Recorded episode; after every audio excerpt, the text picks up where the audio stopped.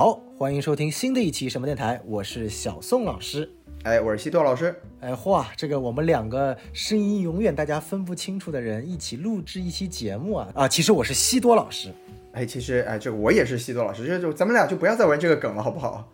啊，好，哎呀，那观众喜欢，听众喜欢，我们就玩一玩嘛，对不对？也是。哎，这个首先呢，祝贺大家这个五一各位劳动人民劳动节快乐了。对，咱们这个啊，放一天假调两天休，真的是不如不放啊！这个鬼假期。啊，不愧是劳动节嘛，劳动最光荣，调什么休呢？就应该每天都工作，无偿工作。哇，你这个果然是开始创业之后就开始这个资本家的嘴脸显露出来了呀，小宋老师。哎呀，这个这个，哎，但是我们聊回咱们电影啊，这个西多老师问问你，你你这个五一假期啊，有没有看什么院线电影呢？哎，说实话，这个小宋老师您懂的呀。现在这个院线的情况，我觉得人这么多，这个影片的质量又是这么个情况，咱们还是不要去凑这个热闹了呀。啊，看来西多老师这个字里这个话语间啊，可以感觉得出来，对于五一档国产电影这几部的这个。呃，小小的蔑视啊，或者小小的这个不服啊，不要说蔑视嘛，就是这个小宋老师你也懂的，就是咱们现在这个电影圈嘛，被一些啊不可控的因素是吧？你看，这今天咱们录节目已经这个四月三十号了，豆瓣两部这个四月二十八号上映的电影都还没有出分啊，我真的是我也不知道该怎么选择电影啊，对吧？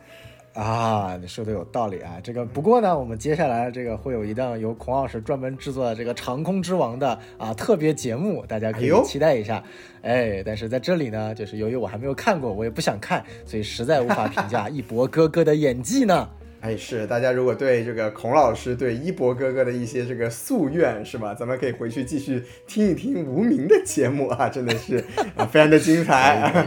啊，没错没错，哎，那我们就今天不去扯这些晦气的国产电影了，那我们今天就聊聊一些，哎，这个非常好的、有价值的可以看的院线电影。但是在我们开始之前呢，啊，还是要先跟大家说一下，啊，欢迎关注我们的微信公众号 S F M，哎，呸，S M F M 二零一六，没错，S M F M 二零一六。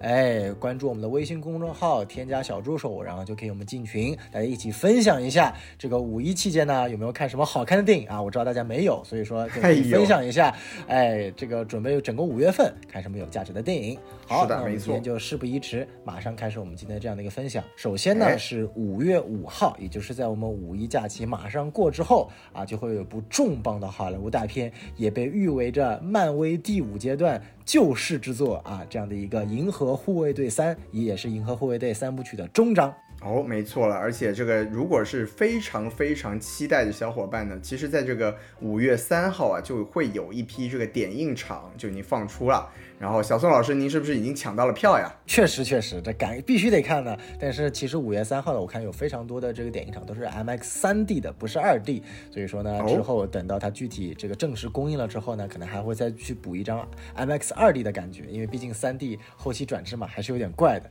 啊。国内特供三 D 啊。啊，这样子啊。但小宋老师，就我记得当年这个银护二的节目，咱们俩也是一起录的，是吧？那您这次对这个银护三啊，这个终章了，您有一下怎么样自己的期待吗？嗯，其实我觉得《银护三》是一个相对来说呃非常特殊的一部电影吧，因为一方面呢还是这个我们刚刚非常喜闻乐见的啊，这个漫威自从复联四之后就是一路走下坡路，然后在蚁人三达到了一个巅峰，对吧？然后目前这个蚁人三巅峰可还行？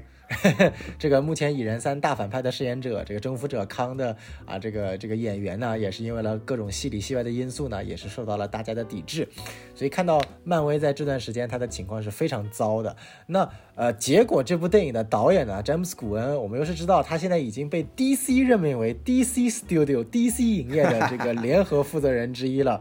那这部影片呢，其实它的质量标志着未来 DC 和漫威。这两个厂牌在整个大众心中的形象，所以我觉得它真的非常非常的重要啊！不管是 DC 和漫威迷都非常的期待。然后，呃，对我个人而言呢，因为我非常非常喜欢银护这个 IP 系列题材啊，不管是第一部它给我带来的那种惊喜，还是第二部可能没有第一部的呃整体感觉这么好，但也是啊开阔了整个 MCU 宇宙观的这样的一个故事。那第三部其实也非常明确，它就是整个系列的啊三部曲的。终章啊，对，也很多。之前有人提过啊，什么什么什么角色死了，对不对？有各种各样的剧透啊，有的说这个火箭浣熊死了啊，有的说星爵死了啊，有的说星云死了啊，有的是说那个 Drax 死了，就反正谁都死过一遍了。那具体是谁死，我觉得不清楚。但我觉得就是依稀感觉到了那种当时看复联三四的时候，大家在猜啊谁挂了谁挂了这种感觉。所以其实啊，对于我来说还是蛮期待的。作为一个超级英雄粉啊，西多老师你怎么看呢？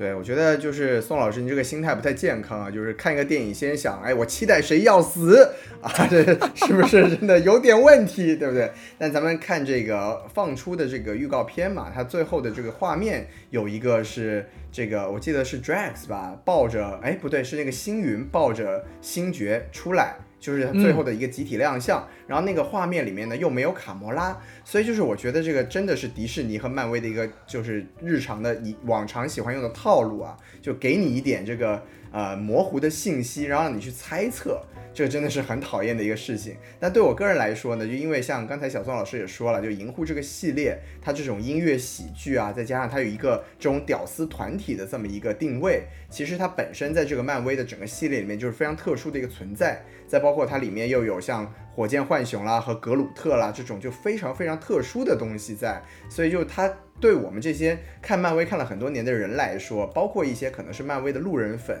都是一个。本身就特别喜欢的一个系列存在，那目前呢又走到了这最后一步，又刚好在漫威这个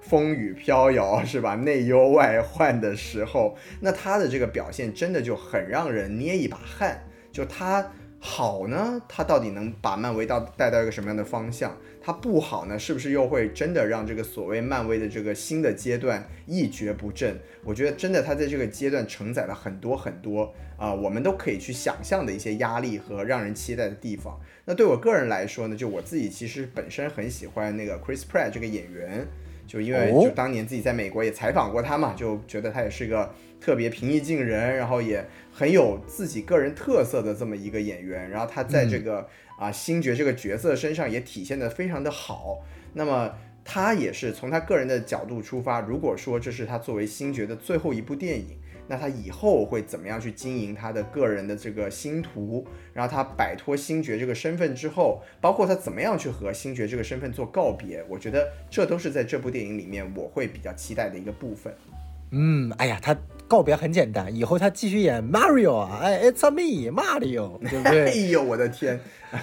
您真的是被 Mario 洗脑了，你这个，哎哎，没错没错，但确实像西多老师所说的，我觉得，呃，因为毕竟这是告别之作了嘛，这个银护作为导演也说过了，以后不会再就是没有特殊情况，以后这些角色不管是影片里面是死是活，都暂时会告别 MCU 这个大荧幕了，因为毕竟主创要去好好的经营 DC 了嘛，所以说其实对于我来说还是 还是非常的这个期待的。然后其实从预告片可以看出很重要的一一点就是，不管是海报、预告片，还是整体前期放出的素材，啊，火箭浣熊这一个角色，他的人物起源会着重的被讲述。啊，他之前是怎么样经过他的这个悲惨的过去啊，然后包括身体被改造啊等等这些情况啊，我觉得大家如果感兴趣的话，可以先读一下相关的这些啊漫画，了解一下火箭浣熊过去的这个历史，包括啊之前出的这个漫威银河护卫队的游戏也有一些简单的一些涉及，所以说呢，嗯。我感觉这个其实是从呃火箭浣熊他的这样的一个身世去引出整个电影的基调，我觉得会是那种欢乐中带着一丝呃悲伤的这种情绪啊，这个是。呃呃，因为目前整体的呃这个评分都已经出来了嘛，这个 Metascore 也有六十八分，然后烂番茄大概也有百分之八十的这样的一个新鲜度，算是还不错的一个成绩了啊。这个相比于前几部漫威的这样的一个垃圾水平来说的话，还是相当不错了。所以说整体我还是很期待。啊，然后我最期待的其实是它的音乐，因为毕竟前两部真的是把那种八十年代、七十年代复古音乐重新带回了我们现在的这样的一个啊心中，所以然后它的音乐的这个选集也非常非常的经典。那么第三部能够出现怎么样的这个劲歌劲曲 Volume Three，我觉得还是非常期待的。没错没错，对，反正啊，说实话，其实从上一部也是，就是因为我们说它的主体的基调是一个欢乐基调，但是我们回想这个《银狐二》，它也是一个所谓弑父的这么一个其实很沉重的一个话题。那这一部呢，又迎来一个不呃角色的起源和角色的终结，这种也是非常宏大的一种，可以说在呃爆米花娱乐大片里面的一些比较宏大的这么一个人生话题，就到底古恩能把它掌握到一个什么样的程度，我们还是敬请期待一下吧。反正毋庸置疑啦，就是这个五月五号啊要上映的《银河护卫队三》，肯定是这个五月份。基本上可以说，全球的这个爆米花电影的爱好者最期待的电影，甚至可以说没有之一了。嗯，没错没错啊，所以说它的最终票房啊，如果说是全球票房达不到十亿美元，那基本上就漫威就拜拜了啊，GG 了。哎呦，行，那咱们我觉得咱们这个银护三也聊得差不多了。那嗯，这个五月五号银护三过一个星期呢，有一部这个日影要上映，叫做《我和妈妈的最后一年》。这个日影方面，小宋老师的研究可就比我深得多了。要不然您就给咱们讲一讲这个电影是怎么一个情况。啊，没错没错，特别喜欢看日本小电影啊，不不是不是，就是日哎本的这个不要暴露好不好？院线作品啊，这个啊，因为我发现就是自从今年二零二三年开始了之后呀，有一些不错的日本电影就被引进了国内，包括四月份我特别喜欢的一部叫做《稍微想起一些》，尽管它的票房非常非常差，因为我我都不知道整个这个引进方做了什么样的一个宣传啊，就是其实我觉得它的那部电影的质量不比《花束般的恋爱》差，但是两者之间最后的票房和舆论讨论度真的差的千差万别啊。但是，哎呦，我甚至不知道他上了院线，因为我就直接看到他就出了资源了。嗯，嗨，所以说啊，这个，但是这个月呢，其实有蛮多的日本电影上映了。那我们现在在讲的就是五月十二号啊就会上映的一部由川村元气导演这个的作品，叫做《我和妈妈的最后一年》。那川村元气呢，这个人物呢，他呃，与其说他的导演，不如说他的很多的制片作品，我们大家更加耳熟能详，因为他本身他入职之后。更多的是在东宝电影公司当制片人，那东宝呢，就有点类似于日本的六大中的一员嘛。你像日本有东宝、东映、松竹啊这些相对来说比较厉害的这种电影发行公司啊，那他就主要在东宝来做制片人，包括这个新海诚的《你的名字》、《天气之子》，然后细田守的《怪物之子》、《狼的孩子》、《雨和雪》都是相应的制片人。啊，所以可以看到他的履历还是非常厉害的，啊，但但就是每一个优秀的制片人心中都有当导演的梦，所以 所以他就啊也导演了这样的一个作品。然后这部作品呢，值得一提的是，主演是菅田将晖和长泽雅美。那菅田将晖呢，啊大家比较熟，对不对？这个一是主演了这个《花束般的恋爱》。跟我们的村花有村架纯啊，之前我们有非常多的讨论度啊。当然，我更多认识他，或者说更多被他惊艳到，其实是之前跟他现在的妻子小松菜奈啊主演的啊《溺水小刀》啊里面非常惊艳的一头金发的形象啊。我不知道西多老师有没有看过这部电影。啊，没有，但是我对这个演员其实最深的印象就是当年看这个《银魂》啊，是不是在里面演这个辛巴基，是不是眼镜本体，挺有趣的。因为就像小宋老师说，他其实是一个这种还挺文艺的这么一个呃男演员形象。但是如果大家对《银魂》有所了解的话，就知道这个辛巴就是一个吐槽向的一个 loser 嘛。然后他当时的形象也是啊，给我留下了很深的印象，很有趣。哦，所以他还演过那个，我还真不知道，有空可以可以可以可以去看一看。是，你可以去回顾一下啊。没问题，因为当时我看《逆水小刀》的时候，因为当很多人给我推荐说，哎呀，男女主特别惊艳，然后我本来以为我会被小松菜奈惊艳到，但是我没有想到我被菅田将晖的形象给惊艳到了。在那一刻，我不仅思考起了我自己的这个取向问题。哎呦，您又来了，您这个不是日常这个纠结好不好？哎，没有办法嘛。但是啊，因为另外一位主演的出现呢，让我啊又再次确定了我是个坚定的异性恋，那就是我的梦中女神长泽雅。雅美，啊，哎呦，啊，这个也是我特别喜欢的一位这个日本的女演员啊，然后她马上又有一部新作，然后之后会登登场于这个今年的 SIFF 上海电影节，就是《死亡护理师》，也是一部二零二三年的新作。哎，没错，啊，所以说大家可以尽情期待一下。那我和妈妈的最后一年呢？它主要讲述的话题，其实通过这个片名就可以看得出来，讲述的是啊，男主如何跟患有阿阿兹海默症的母亲啊。互相啊接触啊相处啊的一些故事。所以说，其实啊带有一点点可能带有一些悲情的一些色彩。当然，具体其实这部影片在去年的九月九号就在日本上映了。那豆瓣的评分呢不是特别高，有只有六点七分，啊，但是呃这样的一个题材，这样的一个主演，我觉得大家如果有兴趣，尤其是对日本电影感兴趣的啊，这样的一个机会能够在大荧幕上看到这部电影，我觉得还是一个不容错过的机会。对，感觉嘛，就是今年也是在这个疫情放开之后，很明显就是有很多这个去年的发行商购买了一些日本的电影的发行权，然后也看今年包括像这个《铃芽之旅》啊、《灌篮高手》啊这一系列 日本的电影的这种，哎，一下子的爆票房的一个爆发，然后说，哎，我们不妨把这些之前在日本上映过的电影都拿出来放一放。但是像这个小宋老师说的，不管是啊，菅田将晖啊，还是长泽雅美啊，都是在国内人气非常高的演员。然后再有这个阿兹海默症的这么一个主题吧。就如果说大家对日影，包括对这种温馨的日本电影都是比较有兴趣、比较有感觉的话，还真的不妨是啊去购票支持一下这样子的电影，让我们这个中国的电影市场也更加的繁荣和多元起来。没错，没错，这个日本的电影啊，不止只有动画啊，不止只有《铃芽之旅》和这个《灌篮高手》，还有很多真人作品呢，大家也要去多多的支持一下。对，哎，那小宋老师既然讲完了这个去年就已经上映过的日影啊，我们再来讲一个这个，哎，更厉害了，提前北美上映的一个爆米花大片儿哦，《速度与激情十》，我的天啊，Fast X 是不是？这家伙怎么还在 Family，We are family。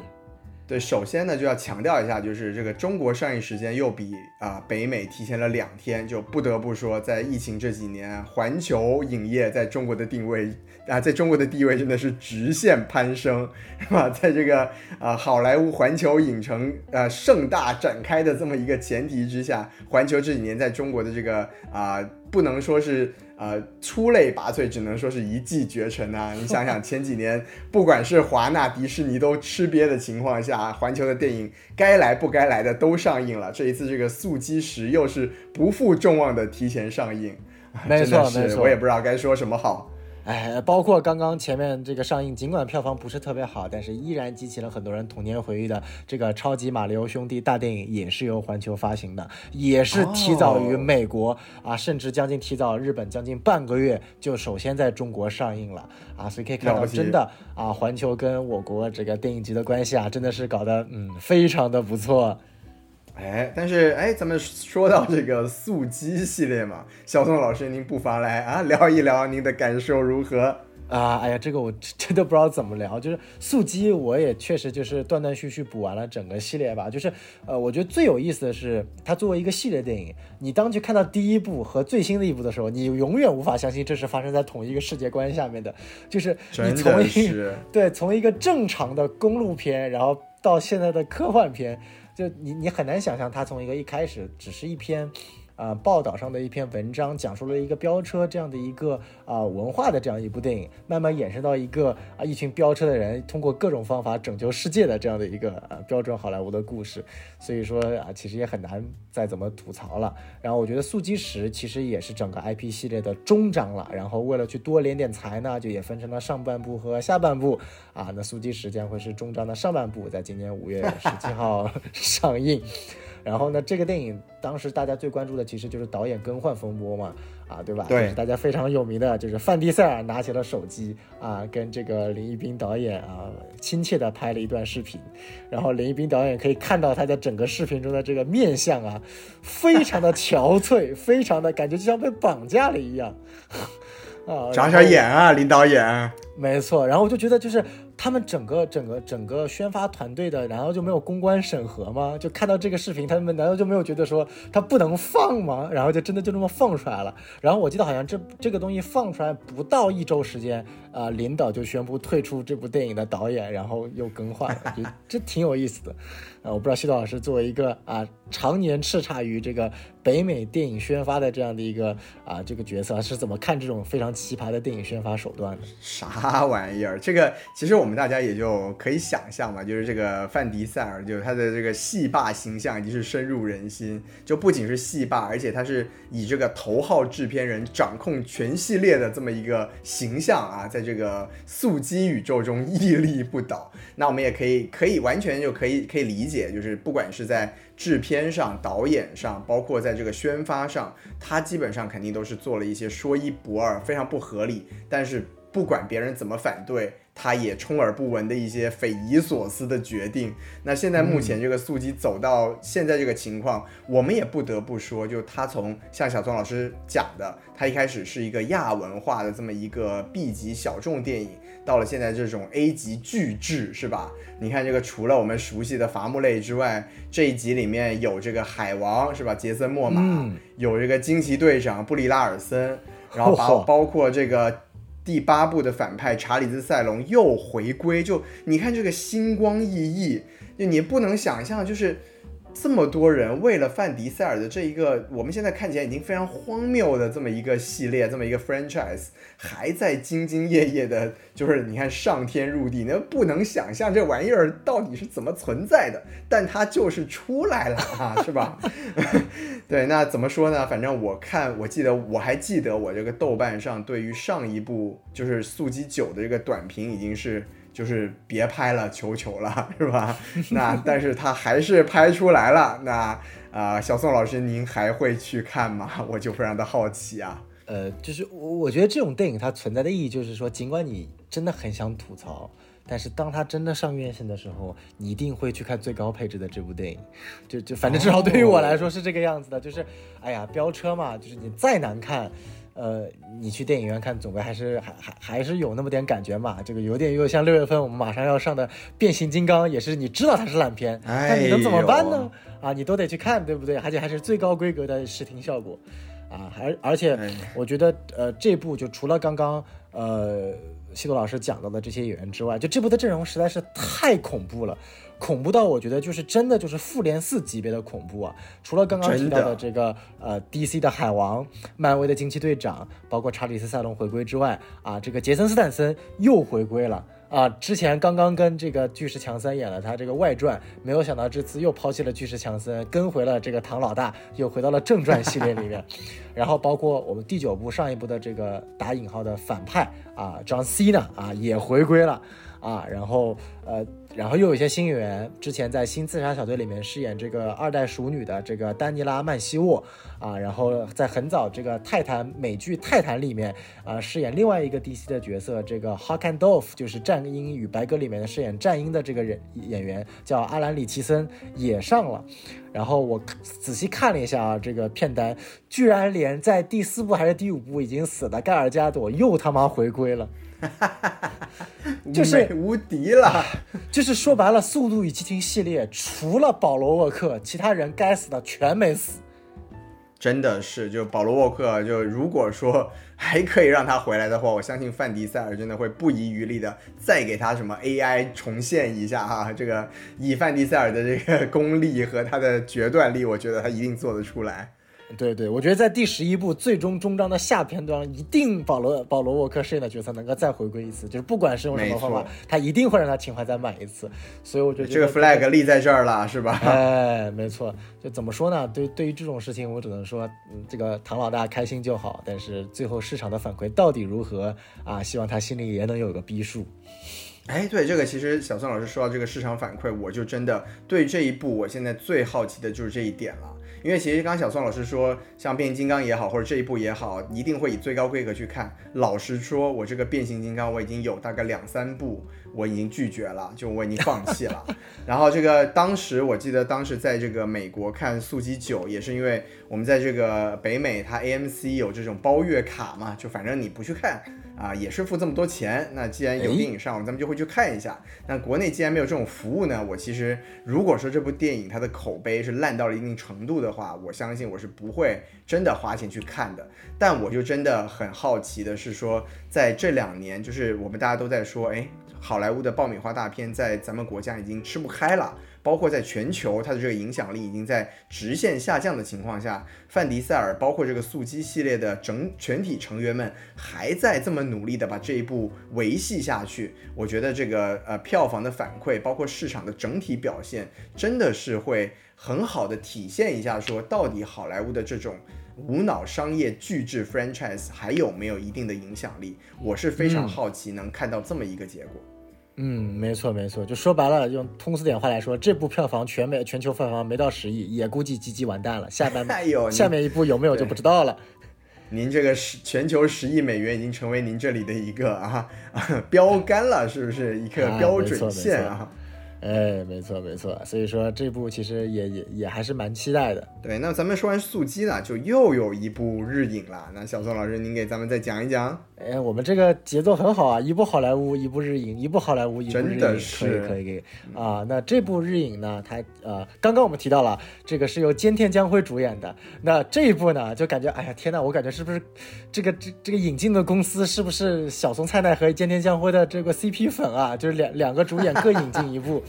那五月二十号呢，我们知道五二零啊，在一众国产烂片的这样的一个簇拥下呢，就有一部不大一样的日本的片子，叫做《余命十年》啊，就是这个名字就很很清楚嘛，我只有十年的寿命了。那国内的翻译呢，就稍微改一下，《余生那些年》，就听起来没有那么的啊直白。那这部电影呢，其实也非常。这个清晰啊，就讲述的是女主她身患绝症，只有剩下十年的寿命了啊。但是我我也不知道她为什么能算得这么清晰，能有十年啊，就不不多一天不少一天的啊。但是这不重要，但讲述的就是她在十年过程当中跟她啊这个恋爱的这样的一个故事。那主演呢还是非常有看点的，第一位就是刚刚讲到的这个小松菜奈。啊，大家非常喜欢的小松菜奈，然后男主呢，啊，也是我们的这个曾经年轻俊朗的小生啊，这个在《失之愈合》的呃《海贼日记》里面饰演的坂口健太郎。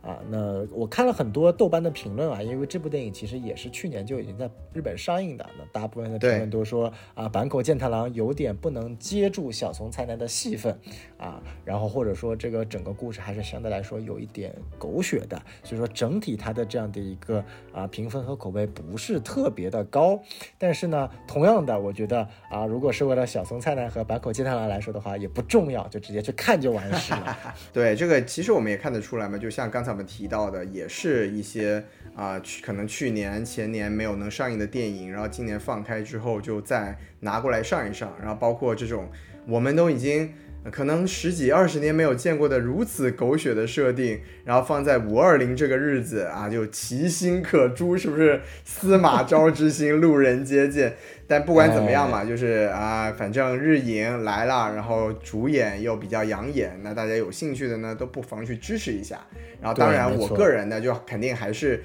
更加的，就是怀念以前的那些日影啦。就像刚才啊，小宋老师提到这个，嗯，呃，《海街日记》嘛，也是石之愈和老师的一个非常著名的作品。就上一部我们说的这个啊，长泽雅美，其实当时也在《海街日记》里面有所出演。然后在里面啊，也是非常的啊美丽动人。那当年那些电影确实是 可以看到我们的心里去。那现在这些日影可能就更加的迎合现在的这种年轻人和这种像五二零的氛围。但是呢，去感受一下呢，也未尝不可哈。没错没错，毕竟五二零这个节日呢，我们知道除了《余生那些年》，其他几部上映的国产电影呢，我估计实在是没有什么可以看的 必要啊。啊，我们简单的列举两部呢，比如说我看到了第一部叫做《请别相信他》啊，这个名字就非常的神奇啊，你不要相信他，那我们也不要相信这部电影了啊，大家不要去看。好，好有道理。然后第二部叫做《复合吧前任》啊，我觉得这是硬蹭前任 IP 的，我居然。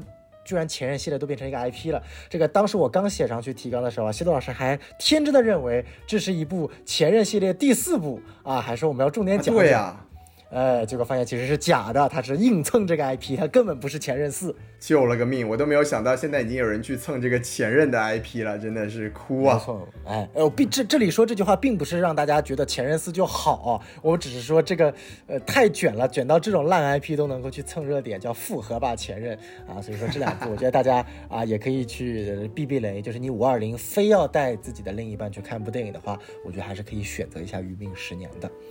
没错，哎，那么我们这个五二零就这么顺利的划过去了。那在这个哎五二零之后啊，就有一部也是非常神奇的电影要上映了啊，中美同步，迪士尼最新大片《小美人鱼》哦，这个真的是，哎，今年可能最让人。猜不透啊，想不到的电影就在这个时候要出现了。我太期待这部电影了，就是它的好坏对我来说太重要了。哎，怎么说？您给我们具体讲讲。哎呀，就是我们知道啊，这部电影之后。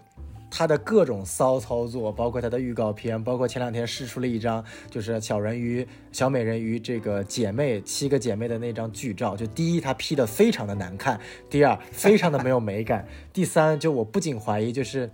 哇，你一个国王。呃，生了这么多，然后结果是不同肤色、不同种族的，就是 like 我倒要看看他在电影当中会怎么圆这个这个奇怪的设定，就是你为了种族这个政治正确，你你居然做到这个地步了，我也是没有想到。然后包括呃主演之前又因为有一个争议，就是当然也也非常的神奇啊，我觉得也是蛮无理取闹的，就是。这个我们的女主在动物园跟黑猩猩拍了一张合影，然后不知道触怒了哪个阶级的利益，还是哪个群体的这个痛点，就大骂女主啊，就就我觉得也是蛮神奇。但是抛开这些不提的话，本身作为又一个迪士尼著名动画 IP 的这样的一个真人版啊，我不知道西多老师有没有看过小美人鱼？其实我是没有看过小美人鱼的，或者就是没有完整看过小美人鱼的动画版本的，所以说我还是挺期待他这个故事会去怎么去演绎的。对，其实我也是，就是小美人鱼，它毕竟作为经典的迪士尼动画，可能我我自己印象中也是没有完整的看过它，但是各种片段肯定是看过的。当然我自己个人嘛，首先我对这种网上的很多争议啊，我是比较不以为然的。我觉得，呃，这种童话改编嘛，就是你给这种少数族裔一个机会。然后让它进行一种新的演绎，我当然是觉得是无可厚非的。但是这里面有很多这种度的把握，我觉得我就很期待看到这个电影它最后是怎么去呈现。就比如说刚才像刚才小宋老师说的，诶，她的姐妹们都是这个不一样的族裔，那我就很想看看这个美人鱼的王后到底是一个什么样的存在，对不对？就是她怎么她怎么样诞生出来，这个东西又让人非常的感觉到非常的不可思议。但从另一个角度来说呢，我们之前也看到了一些这种宣传视频吧，就是比如说一些非裔的这个小姑娘看到了这个小美人鱼的预告片之后，然后就有一种被。鼓励到的就那种那种非常感人的场景，我觉得艺术作品是要有这样子的一个存在的意义的。所以说这里面的这个平衡到最后就非常非常的让人期待，这个电影它到底能呈现出一个怎么样的结果？我真的从我个人的角度来说，我是真的真的非常希望这部电影能拍好，就能拍出一个很漂亮的结果，然后打这种所有的就是现在冷嘲热讽的人的脸，就说你看我们虽然选了一个。不不符合我们这些人的审美的这么一个美人鱼，然后我们也选了一个和这个所谓的原著不一样的这么一个美人鱼，但我们最后做出了一个可以鼓励少数族裔的一个作品，可以让这个世界变得更加美好、更加多元的一个作品。我是希望能看到这么一个结果，但是如果说他做不到，如果说他最后的这个啊动画改编还是像我们比较熟悉的迪士尼那种四平八稳、不过不失，然后也没有什么惊喜。最后的没有办法用用任何质量上的这么一个啊实在的东西来打消掉大家对这种所谓争议的这么一个讨论的话，那这部电影可能到最后就会是一个非常非常遗憾，甚至是一个很挫败的存在了。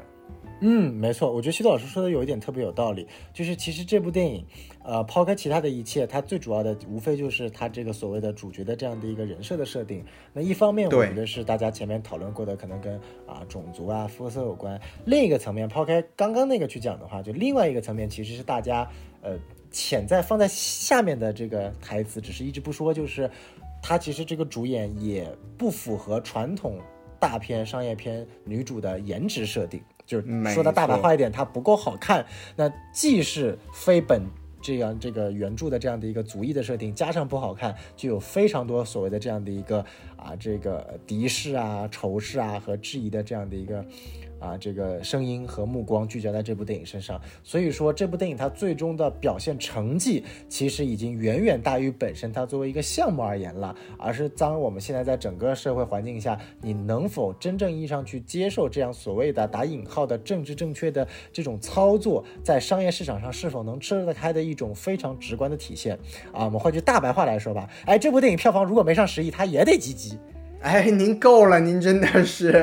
哎，我我说实话，其实这。其实我相信这部电影在北美的票房是不会糟糕的。就我们可以回想一下，就是啊，漫威里面黑豹的盛况和包括当时乔丹皮尔的那几部《逃出绝命镇》啊，就是当他真正能发掘出少数族裔，尤其是在北美地区的黑人群体的一个消费力的话，这部电影从商业上来说，我觉得毋庸置疑是会取得成功的。只是我刚才的讨论还是说，在全球，包括我们的关注点，更多的是在在咱们中国的语境下，它能不能用。一个过硬的这种影片质量来打消我们现在很不喜欢的这种，呃，要么就说你这个是什么白左啊，政治正确啊，要么就是像刚才小宋老师说的，就是你你丑啊，你不符合我们的审美，就是大家从不一样的角度去攻击这部电影，但是都忽略了这部电影本身的质量，我们还没有看到的这个事实。那所有的这些东西都会最终随着这部电影的最终上映而有一个尘埃落定的一个讨论结果。那这个结果可以说是现在我个人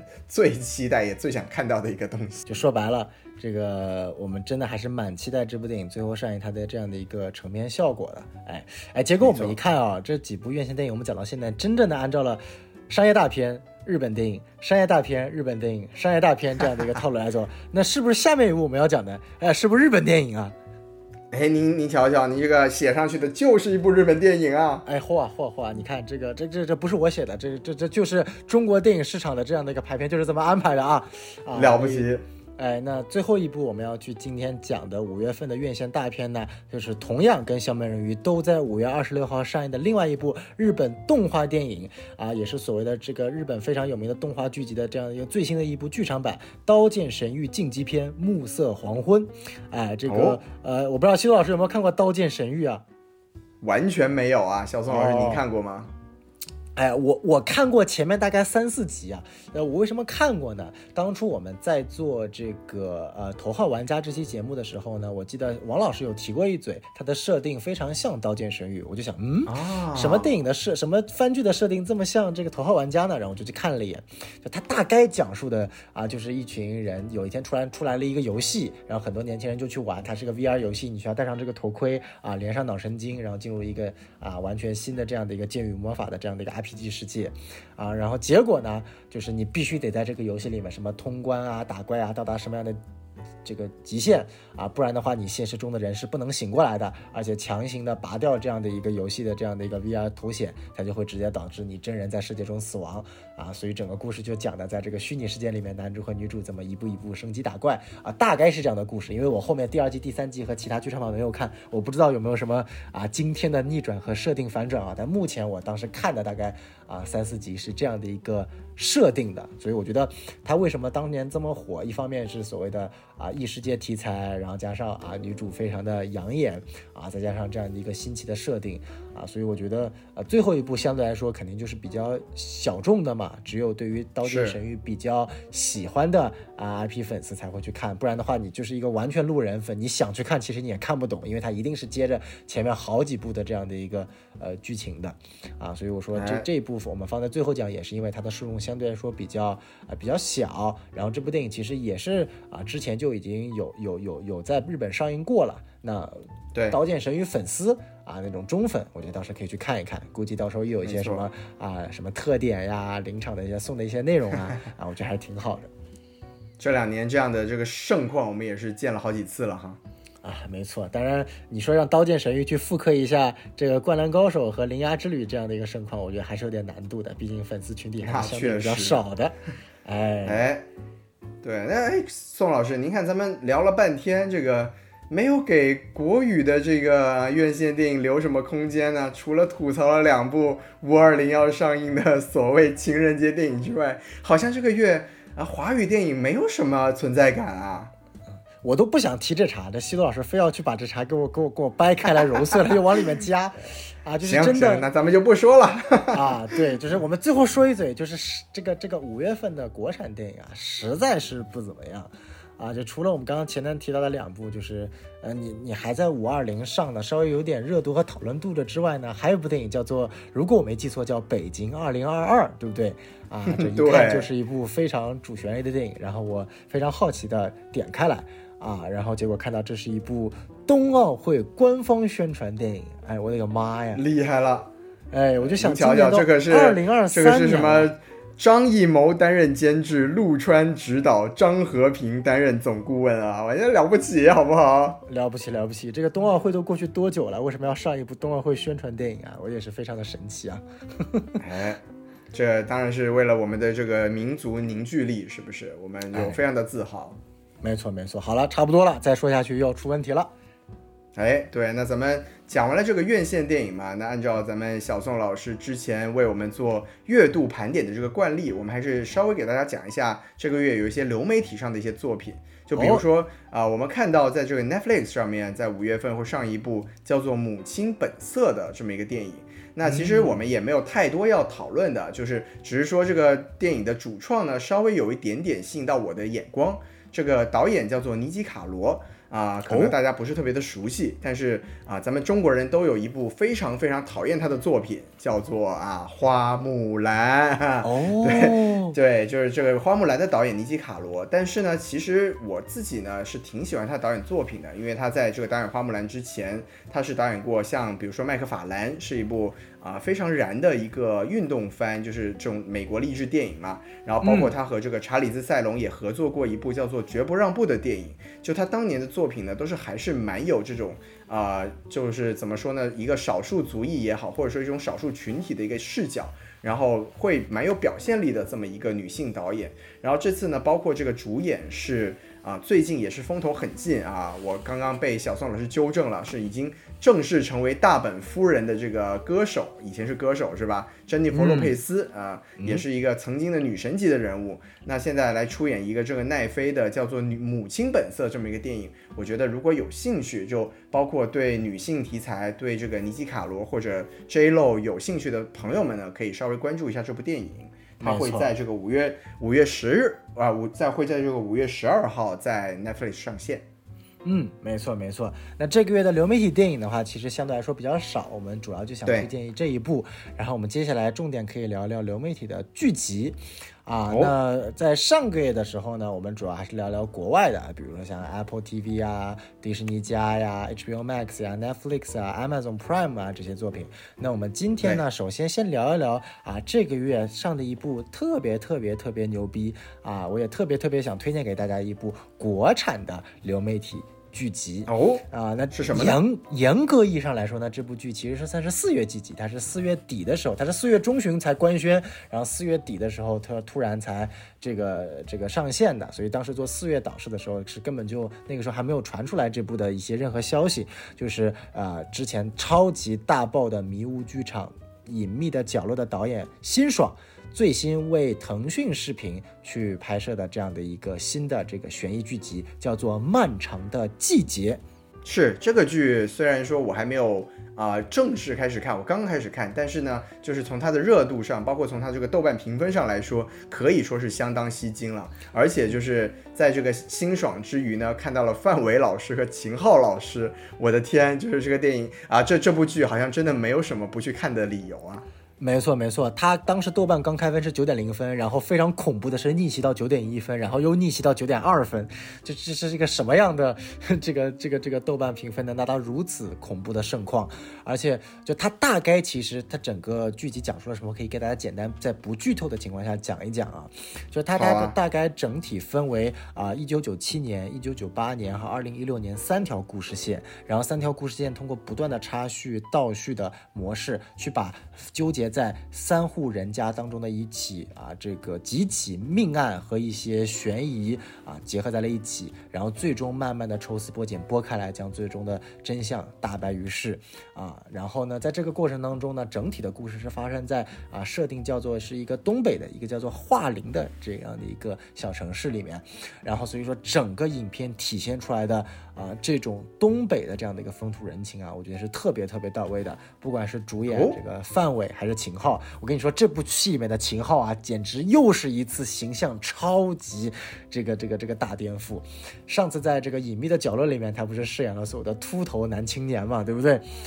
青年可还行？哎，这次他饰演了一个油腻大叔的角色，因为他既出现在九七年的故事线里面，又出现在一六年的故事线里面。然后九七年啊，你还还还能看到这个秦昊在过去娄烨电影里面的那种啊，这个啊，还带点青啊，哎，没错，风流倜傥、青春盎然，稍微有点油腻的一个啊。钢铁厂厂办的这样的一个小角色啊，也是一个比较吃香的角色了。然后到了二零一六年，他这边一个大腹便便，然后脸上已经是完全的这个啊，这个脸肿得不得了，然后泛着通红啊，然后一脸油腻的这样的一个油腻中年大叔的形象啊，简直比范伟饰演的这个老年人还要油腻啊，这样的一个感觉，你可以看到这个秦昊的演技真的是太棒了。啊，所以说啊，当然了，这部剧里面不仅仅像秦昊老师演的非常好，范伟老师也演出来了那种在九六年那种意气风发的啊，钢铁厂的这样的一个火车站司呃火车司机啊，整个厂的这个劳模啊，光荣的这样的一个形象的角色。然后到二零一六年已经步入了啊这个暮年啊，然后在剧里设定里面也是啊要去积极去寻找发生在他家里面的啊一些事情所引发的一系列的这样的一个悬疑和一些。案件里面的内容啊，两个时间段之间的对比，我觉得也是非常明显的。然后除此之外呢，很多呃，这个隐秘的角落当时饰演角色的啊，这样的一个演员呢，也在漫长的季节里面饰演了角色，所以可以看到非常多熟悉的面孔。然后最后要提一嘴，就是之前刚刚上映的，我们前天聊过非常大火的《宇宙探索编辑部》啊，这部电影当中，在《宇宙探索编辑部》里面饰演男二的这样的一个啊演员叫做蒋奇明，他也在。漫长的季节里面饰演了一个非常重要的角色啊，但这里不能说这个角色是干什么的，因为涉及到剧透，所以说大家如果哎，这个大家一定要去看这部剧，非常非常推荐，因为他应该已经呃，等我们这期节目上线的时候，这部剧已经完结了，所以大家可以赶快去看，如果怕被剧透的话，赶快要去看这部这部剧集。是对我今天也是刚刚开始看，然后确实被这个秦昊老师的扮相给惊艳到。那么在这个小宋老师的强烈安利下，我肯定会尽快的把它给刷完了。这个确实也是非常的期待。嗯，那咱们这个国内的小宋老师推荐完了，我们也来稍微讲一下这个国外的值得关注的流媒体剧集。因为不得不说，四月份确实是非常热闹的一个月份。那五月份相对来说呢，就没有那么的。啊，有没有那么多让人关注的剧集？不过啊，这个有一个 非常特别的剧，还是不得不专门拿出来跟大家提一嘴，就是来自这个迪士尼家的，在五月二十四日即将上线的一部新剧，叫做《西游 A B C》。嚯，大家听到，对，听到这个名字是不是就已经觉得非常的神奇？这个当时其实是很有话题性的一个项目，它最早的。啊，不是官方的中文译名，是叫啊，应该是叫美声中国人，因为它的英文的标题就叫 American Born Chinese。然后呢，这个剧它有意思的地方就在于，你可以想到的所有好莱坞的华人元素，你基本都可以在这个剧里面看到。就首先，对，首先你从这个标题你可以看得出来，它讲的肯定是这个在美生活的华人的故事，但是呢，它又结合了一个。啊，《西游记》的这么一个有孙悟空、有观音娘娘这么一个非常奇特的背景，所以就是呃，完全哦，反正现在我看完预告片之后，我也是非常的惊，我也不知道它最后呈现出来会是什么样的一个结果。那我就只能就是小小的去期待一下，就它到底能成一个怎么样的成色。那我说的这个华人元素呢，它就包括这个主创阵容了，它这里面的主创就包括首先这个导演叫做。啊，德斯汀·克里顿，他呢是来自这个上汽的导演，他本身其实是一个出生在夏威夷的这个有华人血统的，也算是一个不能算是纯华裔吧，但是就也是有一定的华人的背景。那没错，也是之后《复联五》的导演啊，真的吗？就有有这么有这么一个说法，对，包括另外一个这个也担任导演的人，是我们非常熟悉的这个 Lucy 六刘玉玲老师，对，啊，就也非常的让人期待，因为这个刘玉玲老师，我记得她当年在这个《致命女人》吧，好像是是有执掌过一定的这个啊部分的，我不知道我记得对不对。那在这次就是更加华人的这么一个背景下呢，就也希望能看到他更多在导演方面的表现。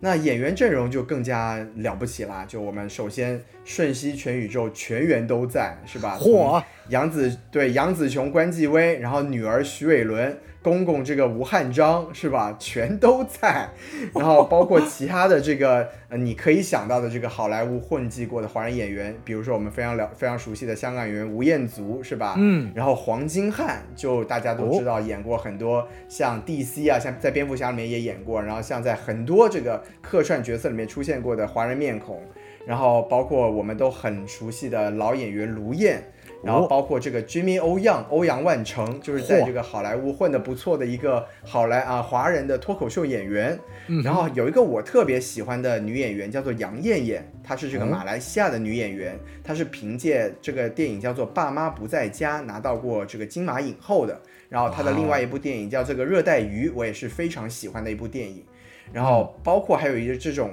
呃，年轻的演员像有一个叫做江静安的，她实际上是这个《青春变形记》的这个女主角的配音。然后包括这个电影里面最集中体现戏份的两个年轻的男演员，也都是小演员，就是一大堆这种真的是聚集了所有华人元素拍出来的一个迪士尼家的这么一个剧集，它最后到底能拍成什么样子啊？我真的是太期待了。所以我不知道各位听众，包括小宋老师听下来有一个怎么样的想象。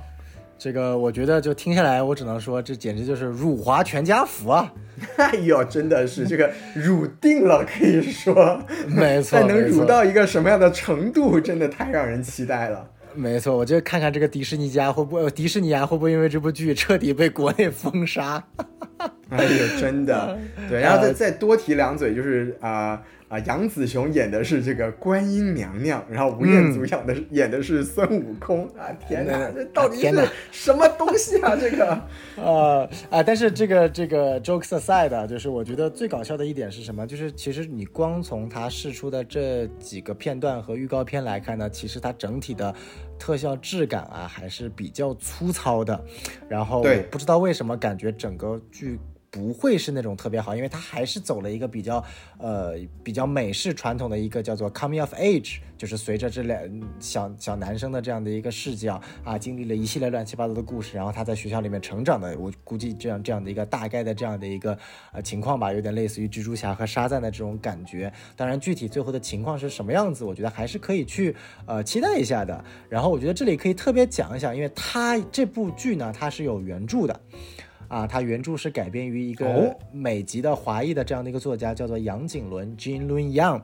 而 Jin Lun Yang 呢，如果之前听过我们小松漫谈的节目，或者之前听过我们聊过 DC 的节目，他其实是现在最有名的是为 DC 漫画去写很多的漫画的这样的一个设计啊、编剧啊。其中他最著名的元素就创造出了中国超人孔克南这个角色。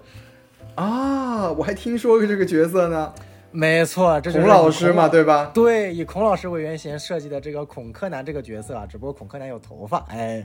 哎然后这个如果特别想了解中国超人这个故事呢，可以去听听我们之前小松漫谈的一期节目啊。但是今天我这里要讲一下的是二零二三年这个杨景伦呢新为 DC 漫画去设计的一个啊这个角色，就是孙悟空的儿子小悟空。天哪，不是孙悟饭吗？哎，这个是非常有意思啊！这是他叫什么呢？就是叫 Monkey Prince 啊，因为 Monkey King 就是美猴王孙悟空嘛。然后他创造了一个角色叫做 Monkey Prince，啊，就是这个小猴王。那他讲述的也就是在 DC 的世界观里面啊，这个美猴王是非常牛逼的存在啊，但是他通过这个石头就生了一个小猴王，然后这个小猴王呢也在美国这个成长。然后结果发现呢，就是反正讲了一堆他的这个成长的故事，结果发现他有个大反派，这个反派是谁呢？啊，这个这个反派是哪吒。啥玩意儿啊！我的天，就是你知道他魔童降世了，这个没错，他他真的是魔童降世。就是他讲述的是什么呢？就是哪吒这个角色呢，他在天庭的时候呢，收养了红孩儿。为什么收养了红孩儿呢？因为在数千年前天启星入侵天庭的时候呢，达克赛德把牛魔王和铁扇公主给杀了，啊，救命啊！所以红孩儿变成了孤儿。然后哪吒就收收养了红孩儿，结果呢，红孩儿因为各种各样的原因，最后就黑化了。然后呢，哪吒最终也黑化了啊，然后就变成了一这个叫做恶魔哪吒。然后呢，啊，经过了这个几代姬家人。啊，一起去最后的努力把哪吒给封印了，但是封印后的哪吒呢，使用了他的血液，慢慢的侵染了一片土地和一个岛屿，然后这个血液呢就慢慢形成了一个个池子，这个池子呢就是著名的蝙蝠侠的反派雷肖奥古使用的拉萨路的池子，没错，蝙蝠侠的著名反派的真正起源其实是恶魔哪吒，中国人长脸了，了不起了，我真的我对这个漫画一下下子也期待了起来。没错，然后最新的漫画有一个跨越整个 DC 的超级大事件，叫做拉萨路星球，就是恶魔哪吒终于在数百万年之后被释放出来了。然后他释放出来，发出了那种很牛逼的这种恶魔血液，散发到全世界。然后全世界就是受到了那种恶魔血液的侵蚀的人越来越多。然后蝙蝠侠和超人就得聚集了一帮人，包括这个孙悟空和这个小猴王一起要去对付恶魔哪吒啊，反正就特别特别的扯淡。但你能感觉到，就是说这个导演是非。常的呃，这个这个编剧是非常的天马行空，把很多啊这个中国的传统文化和一些流行文化中的元素融入了整个 DC 的世界观里面。尽管听起来会非常的啊天马行空，甚至有点脑残，但是实际在美国的受欢迎程度和最后它这个呃这个编剧的质量其实还是不错的啊。所以说它包括现在写的这个《美声中国人》《西游 A B C》这个原著小说也被改编成了啊这个影视剧，可以看到它目前在美国也算是整。个啊亚裔甚至说是华裔文化改变的啊一道光了。对，其实小宋老师说到这里，我觉得就多说一嘴吧。就是当我们啊我们我们折射回之前我们在聊小美人鱼的时候，我们的很多这种不友好的声音，就当我们从这个视角来看这个所谓的呃西游 A B C，或者包括刚才小宋老师说这种创创作者，包括我们看到在瞬息全宇宙之后。这个华人演员，包括华人的这种创作者群体，在好莱坞整个地位的一个提升和出镜率的一个暴涨，就是我觉得大家在思考这个问题的时候，还是应该把这个目光能放得更大和更长远一些。就当我们在说什么所谓政治正确毁掉什么原著啊，或者说毁掉很多嗯我们以前更加习惯的一些审美也好，或者思维习惯也好的时候，我们应该更多的看到。这种所谓的呃少数族裔的机会，其实是在这样子潜移默化的过程中，慢慢的被突破创造出来的。包括这次这个《西游 A B C》这个剧集，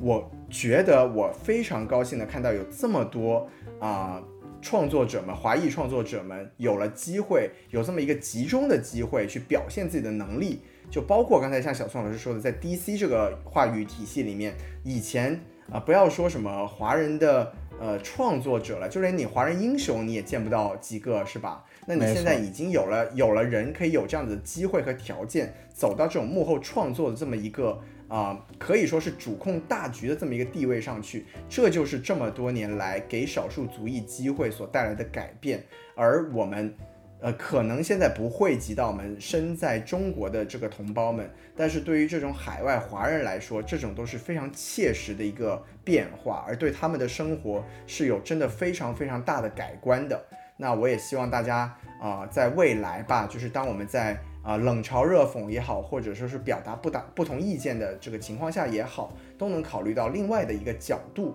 就是嗯，从他们的这个角度出发，其实这真的是一件功德无量的事情。没错，没错，给大家更多的这样的一个文化多元的一个机会，说不定就能回观众一个非常优秀的作品。您瞧瞧。对，那咱们这个啊，西游 A B C 啊，多说了几句，也就落在此处。那么另外几个所谓的这个流媒体的剧集呢，也就给大家简单的过一过一些可能我和小宋老师个人还觉得稍微有点讨论度的吧。就比如说在这个迪士尼家会上线这个 Ed Sheeran 的一个纪录片，就叫做什么《艾德希兰成名之路》。那我相信我们的听众里面肯定也有这个 Ed Sheeran 的歌迷。对吧？那如果你对它是有兴趣的话呢，不妨去看一看。哎哎，可以的，我觉得没有问题。那啊，我们接下来可以看一看，除了刚刚前面讲的是迪士尼家呀，那这里还有一个大家比较熟悉的 Netflix 啊，在五月份也会上线两部相对来说比较有啊。争议性或者有话题度的。一部呢，是由这个叫做《末日骑士》啊，是一部韩国的剧集啊，有非常著名的这个金宇彬和宋承宪主演的啊，之前也是在国内有一定的这样的一个知名度和这样的一个讨论度的。然后特别强调的是呢，前两天其实这个 Netflix 的首席的内容官啊 Ted 也跟韩国的总统会面了，并且宣布啊，这个 Netflix 会在未来三到五年的时间内持续投入超过二十五亿的韩元去支持韩国本土的这个 Netflix 的原创剧集的这样的一个内容创作啊，可以看到啊，现在真的是啊、Netflix 把整个亚洲的重心其实还是放在韩国身上了，尽管也推出了很多日本的剧集，但可以看到可能更韩国还是更加的会受到整个世界的这样的一个内容的关注度啊啊，也是蛮有意思的。那《末日骑士》呢，本身也是改编自一个非常著名的网络漫画，叫做《快递骑士》啊，讲述的是哦。空气污染严重的二零七一年，我操，还需要等到二零七一年吗？我觉得现在已经空气污染很严重了，啊，然后这个身手非凡的传奇快递员啊，想和另外一个梦想成为快递员的难民之间发生的故事啊，这感觉也是非常有意思的这样的一个高概念设定的这个剧集啊，如果大家没错我觉得可以看一看。对，其实就是呃，怎么说呢？我觉得这个奈飞往韩国，就自从这个鱿鱼游戏的大获成功之后嘛，我们哎也知道奈飞在韩国内容的投入上面是啊、越来越多，成倍的增加。好像我印象没错的话，是在未来的三年还是五年内，是计划要投入。二十五亿美元的这个呃内容的制作的这么一个成本，那当然也是因为他们在这个商业上看到了这么一个机会，就不仅是韩国本土，包括啊、韩国的这个成熟的啊、影视工业体系辐射出来的作品，会对全球的这个娱乐行业都有所这个吸引和提振的这么一个功效。但是这里面也会带来一些，比如说像韩国现在这种知名的创作人，从演员啊到导演啊，都已经逐渐的脱离掉韩国本土的工业体系，转而去投靠这种好莱坞的啊、这个呃影视制作的这么体系。那它长久看来，它到底是对韩国本身的影视啊、是利是弊呢？这个我觉得还要有待这个历史去啊、最后的去做一个定论。当然，我们作为这个中国的观众嘛，我们在这里也只能啊遥远的看一看，因为毕竟这个事情跟我们好像也没有什么关系啊。进都进不来，就不提了。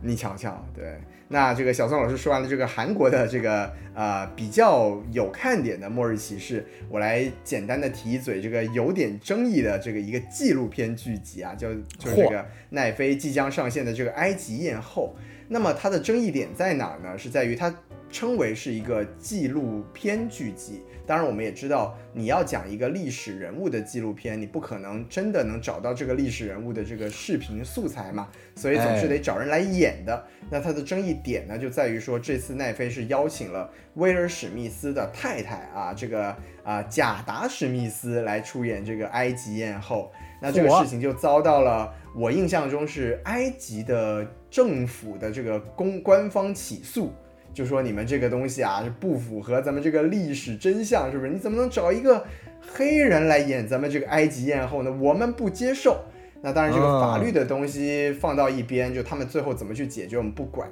那这个到底所谓的纪录片剧集能不能不不太讲这个所谓的历史真相，或者我们退一步说啊、埃及艳后到底是什么人种？我们现在能不能考证得出来？我觉得这些问题都很大。然后我们，我觉得我和小宋老师也不便在此做过多的讨论，但是这个事情呢，就蛮有意思的，我觉得就可以摆在这里，让大家去进行一个思考。就包括啊、呃据我所知，就还有一版可能在今年年底或者明年会上映的电影版的《埃及艳后》，请的就是这个盖尔加朵，我们都非常喜爱的神奇女侠来出演。那哎当时在邀请神奇女侠出演之后，同样是遭遇了很多的这个争议，就说，哎，你怎么能找一个以色列人来演我们这个埃及的这个艳后呢？对不对？所以就是我觉得这个东西在这种影视行业啊，包括这种创作行业，真的是一个常年存在也常年无法定论的一个充满讨论和争议的问题。没错，没错，这个我觉得这个争议不谈啊，怎么又是贾达史密斯？他怎么那么多事儿呢？啊，这个确实，嗯，我觉得还是，毕竟嘛，毕竟这个威尔先生现在啊失去了很多机会，是不是？那虽然贾达啊曾经有过那么多的奇怪的风流韵事，但现在既然要回归家庭，还是要养家糊口的嘛，对不对？啊，你说的有点道理，可以。那我觉得，就是如果这部剧真的推出来之后呢，也可以看一下大家的这个风评啊，到底能呃奇葩到什么程度？没错，没错。哎啊，那我们前面刚刚有把一些 Netflix 的这样的一个流媒体剧集也讲一讲。那这个月基本上大概值得关注的一些流媒体剧集也就到此为止了。然后还有一些剧集的话，比如说我们上个月提到的啊，比如说有伊丽莎白·阿尔森主演的《爱与死亡》啊，然后比如说这个非常大火的，我们之后会专门做一期节目来讲述的这个《最终季：继承之战》啊，目前都会在五月份有继续的播出啊。然后如果大家感兴趣的话，也可以继续的这样收看。然后在我们今天节目的最后呢，其实要专门提到一个特别的一个单元，因为我们知道啊，五月份还有一个非常重磅的电影界的这样的一个啊盛典——戛纳电影节啊，将会在五月份进行首映。那今年的片单呢，可以说是非常非常的豪华，可以预示到二零二三年啊，终于电影大年来了。哎，那你跟我们说说吧，毕竟这也是疫情后的第一届戛纳嘛。没错，没错。这次戛纳电影节呢，我们主要来讲述一些啊，大家可能会比较啊感兴趣的，或者也是我跟西多老师相对来说比较感兴趣的一些电影。我们首先来看一下主竞赛单元。那主竞赛单元呢，啊，分别有包括施之玉和导演前面提到的啊，施之玉和导演的新作《怪物》。那施之玉和导演新作的《怪物》呢？怪物阵容的怪物。没错，这个阵容真的非常的怪物啊！这个导演是之愈合，编剧板垣裕二，就是《花束般的恋爱》超级大火的编剧。然后配乐呢，是我们刚刚这个啊，这个离开我们的坂本龙一先生，也算是他的遗作。这个我已经非常早期的已经预定好了怪物的这个原声黑胶了啊，毕竟要纪念一下坂本龙一先生。啊，然后另外演员呢，也大家非常熟悉的安藤英啊，继《小偷家族》之后再次跟石之予和导演合作啊，所以看到这部怪物呢，也非常受人期待。然后如果没有大问题的话，那今年在六月份。啊，这个马上就要举办的上海国际电影节就应该会引进《怪物》这部电影，我们都要看看这次的票能够抢得多火，能够值上海市区几套房。哎呦，不至于吧，不至于吧，对不对小宋老师那套房拿出来换两张票带我去就可以了。哎，嚯，我那那我那个房子能值半张票就不错了，是吧？这个毕竟 毕竟太火了嘛。对吧？那除了施之玉和导演之外，包括我们特别熟悉的这个德国的这个新浪潮的这样一个导演维姆文德斯，将带着他的新作《完美的日子》啊，这个登陆戛纳的主竞赛单元。然后，另外肯洛奇导演会有他的新片《老橡树》啊，托德海因斯会有他的新片《五月十二月》。然后，我们非常喜欢的韦呃韦斯安德森也带领他的新作《小行星城》，又是一部群星荟萃的电影啊，登陆我们的主竞赛单元啊。然后，非常有名的这样的一个老导演阿基考里斯。马吉将会带着他的新片《枯叶》，然后最后我们非常值得一提的是啊，国内非常著名的独立纪录片导演王斌也会带领他的新作《青春》登陆戛纳的主竞赛单元啊，非常值得期待。对，其实中国的这个地下纪录片是实力非常的强悍的，但是啊，主流的所谓的途径都很难看到很多的作品。那么我们也是希望说啊，王斌导演可以通过这一次的机会，能让更多世界的人看到他。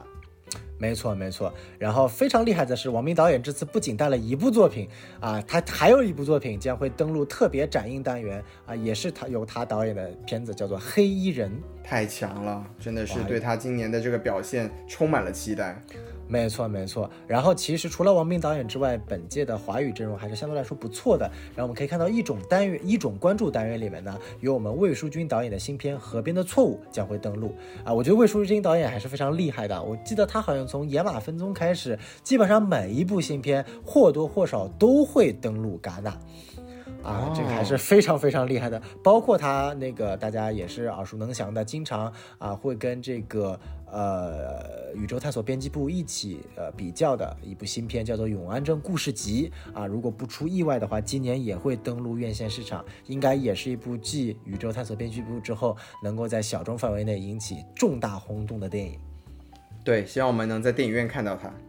没错，没错。然后另外一部登陆一种关注单元的国语呃华语电影呢，就是由陈哲艺导演执导的《燃冬》。那这部电影呢是由周冬雨主演的。然后另外还有一个呃主演呢，我们可以说是既熟悉又陌生啊。那个就是由我们非常知名的这个千年演演员啊屈楚萧，也是我们《流浪地球一》的男主啊。这个因为一些特殊的情况呀啊，也算是在国内的这样的一个影视圈被半封杀了啊。但是这次呢，带演了也是新作，登陆了戛纳电影节，不知道能否焕发这个啊职业生涯的第二春。这个陈哲艺导演呢，就是我刚才提到这个杨艳艳出演过的《爸妈不在家》和《热热带雨》的导演，就就就是这位陈哲艺导演。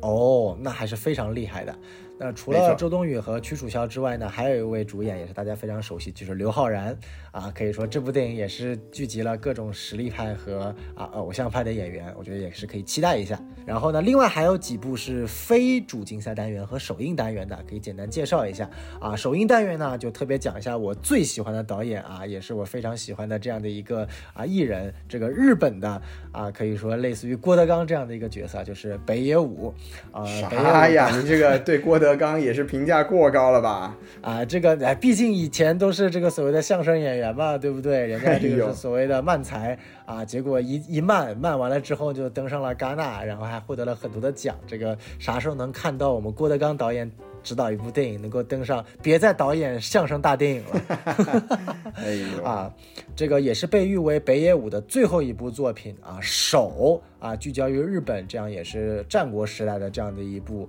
啊剑戟片，我觉得大家可以去期待一下啊。但是呃，一般来说呢，首映单元都是一些啊知名大导的作品，但由于它的质量呢确实不怎么好，所以没有资格登上主竞赛单元，所以就把它安排到了首映单元啊。那这样的一个。样子啊，对，所以说啊，对于北野武导演的新作的这个质量呢，也是有一丢丢的担心啊。这个希望，那咱们就敬请期待啊。没错，没错。那最后呢，还有一些非主竞赛单元，就是影片质量很好，但是我就是不想跟主竞赛混啊。比如说，就是著名的导演马丁斯科塞斯啊的新作《花月杀手》，哎。老马丁又来了啊！这次要不要再来引发一轮这个跟漫威的骂战？不过看来漫威现在也没有这样的热度了呀。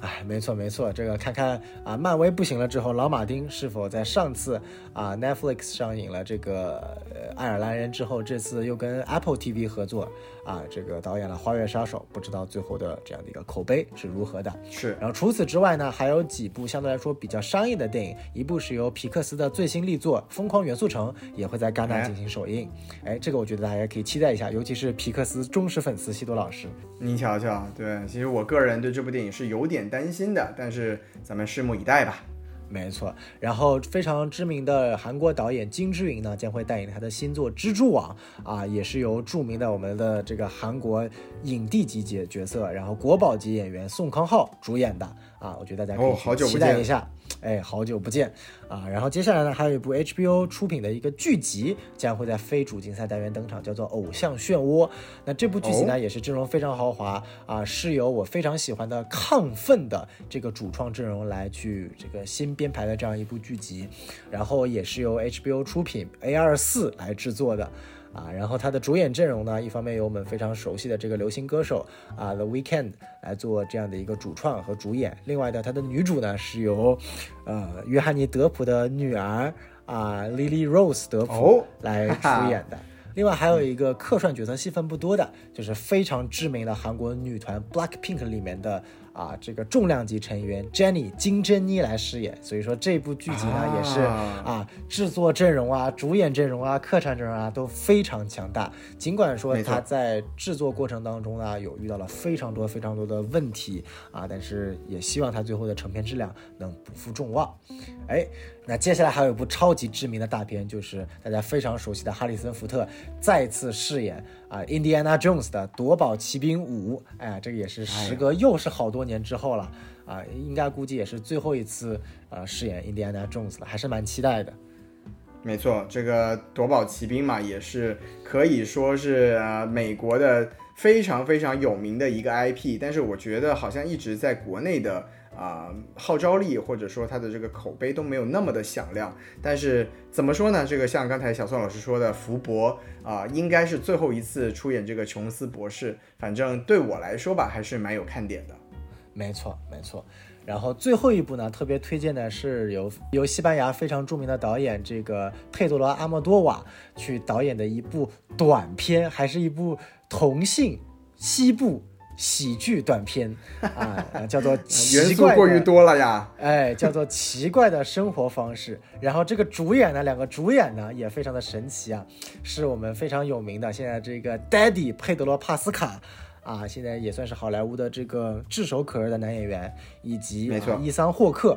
啊，这两个角色饰演了两这个应该也是一对这个同性朋友啊之间发生的一些在西部的古怪的故事，啊，这样的一部短片，我觉得也大家也是可以去期待一下。所以说，刚刚前面也简单给大家讲了一下这个非啊主竞赛单元的这样的一些片子。那这次特别给大家讲一下戛纳的这些首映，也是让大家期待一下，我们未来在二零二三年真的可以看到非常非常多优秀的这个作品。可以说，在经历了疫情这三年整个影视行业的倒退和颓势之后，那随着疫情的解开，也希望二零二三年，不管从国内目前的院线的这样的一个开放市场，还是从国外看到电影节有这么多优秀的电影的展映，希望未来的整个全球电影市场啊能越来越好。说的漂亮，我们希望这个中国电影全部玩完，真的是一个停留在二零二二年的梗啊！希望我们我们作为这个电影爱好者，还是当然是希望这个不管是院线也好，还是说我们通过各种途径能看到的电影都更加的多、更加的好、更加的丰富，这样也能让我们就再一次对所谓的电影行业充满希望啊！没错，没错。那我觉得我们今天的节目讲到这里也差不多结束了。然后呢，我们也非常希望呃大家能够去啊、多多关注我们整个电影行业优秀的作品。如果说有任何大家觉得五月份值得推荐的影视剧作品，但是我们在本期节目中没有提到，也欢迎大家在我们节目下方留言。当然呢，也可以去关注我们的微信公众号 S M F M 二零一六。哦，小宋老师现在都很老实嘛，S M F M 二零一六。哎，没错，说对了啊！关注我们的微信公众号，加入我们的群聊，一起去跟我们的这个群友一起聊聊整个五月份还有什么值得推荐的，可以大家一起去观看、讨论、分享的优秀的啊影视剧集。好，对，然后如果大家有什么想听我们做长节目的啊、电影也好，剧集也好，也欢迎踊跃在这个留言区给我们留言评论。那当然，如果你喜欢我们的节目，也希望给我们点赞、转发。点赞毕竟不用钱，但是给我们的鼓励是非常的庞大的。哇、说的太好了，就差来一句三连了。哎，该可惜不是一个平台。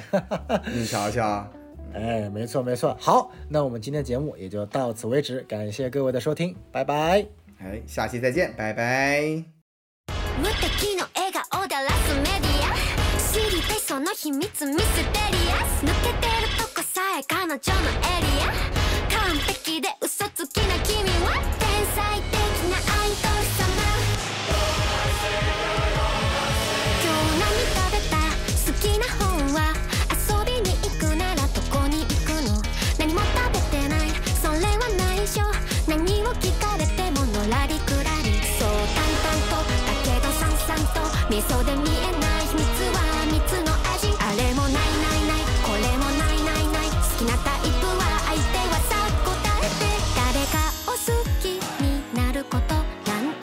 私わからなくてさ嘘か本当か知り